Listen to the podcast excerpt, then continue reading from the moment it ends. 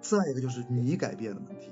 你改变的问题的话呢，也有两个层面，就是你性格没变，干一些事儿。就我举个例子啊，这个领导谁听话他就跟谁关系好嘛。在你有条件的时候，能够压抑自己听他一些话。所谓压抑，就是说你性格没变，只是说你为了这个目的牺牲点自己的这个性格。有那么几次之后，有没有效果，这只能你自己去评估。这是一种方式啊，能能找到很多类似方法。但这个前提就是说，你得了解你这个领导。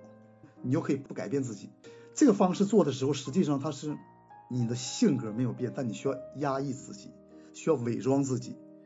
能理解。对。还有一个是你改变性格。我当然是倾向于，就是跟所有人的相处都没有问题，就是，嗯，不不不单单是跟跟我这一个上一级的领领领导。就你需要花时间去整理一个你跟人相处的模式是什么？我觉得你第一个需要确定的是，既然你想改变的模式，你要知道你的模式是什么。比如说，你你刚才说你脾气不好，有的时候不忍耐、不沉默。如果领导和你相处的时候做了一件事情，是什么事情触发了你脾气不好？你光说脾气不好这是没有用的，你要知道在什么情况下你会脾气不好。这个情况包括领导做了什么，你当时什么反应？举个例子，比如说我是你的领导，我说你现在去干某一件事儿，你有一个特别正当的理由，嗯，你的上级提了一个不对或者不公正的理由，你不同意，你这个领导想用权力、某种权威，我现在是你的上级，你没有别的选择，你必须听我的，表现的这样一种姿态，用一种什么口吻，让你觉得你没有被尊重。你要找到这个信号，就什么事情会触发你脾气不好？比如说他说了某一句话，还是某种表情，还是他表现出一种权威控制你？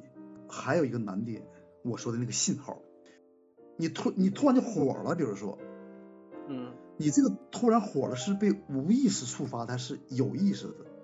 所谓无意识的，就是说他只要一说，你立马都不过脑子，你就直直接说不行，你都不需要想。还有一种什么呢？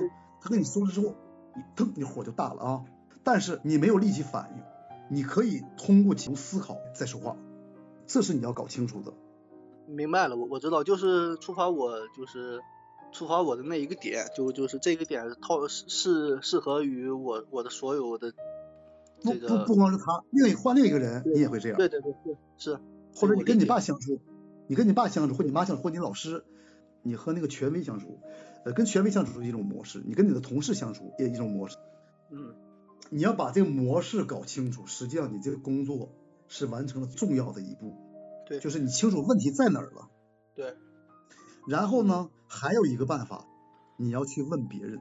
有的时候吧，你光自己想，对于大多数人来说都不太清楚我是谁的问题，就我是个什么样的人，一般人不是特别清楚。通过比如说你问问你的同事，问问你的同学，问问你的父母。我是个什么样的人？我我跟你们相处的时候，你们觉得哪些地儿不舒服？比如你问十个人，而且这些人真的愿意开诚布公的回答你，我觉得这也是一个很重要的信息。也有可能你对自己的了解比较多，收集到这些信息之后，发现他们说的跟我想的是一样的，那当然更好。如果说得到了一些你从来没有意识到的事情，比如你一直认为你在某些方面做的很好，但是在这里很多人都说你在某些方面做的不够好，这也很重要。你去了解自己。你自己认为自己再好，别人觉得你不好。对对对。你能解决你的问题吗？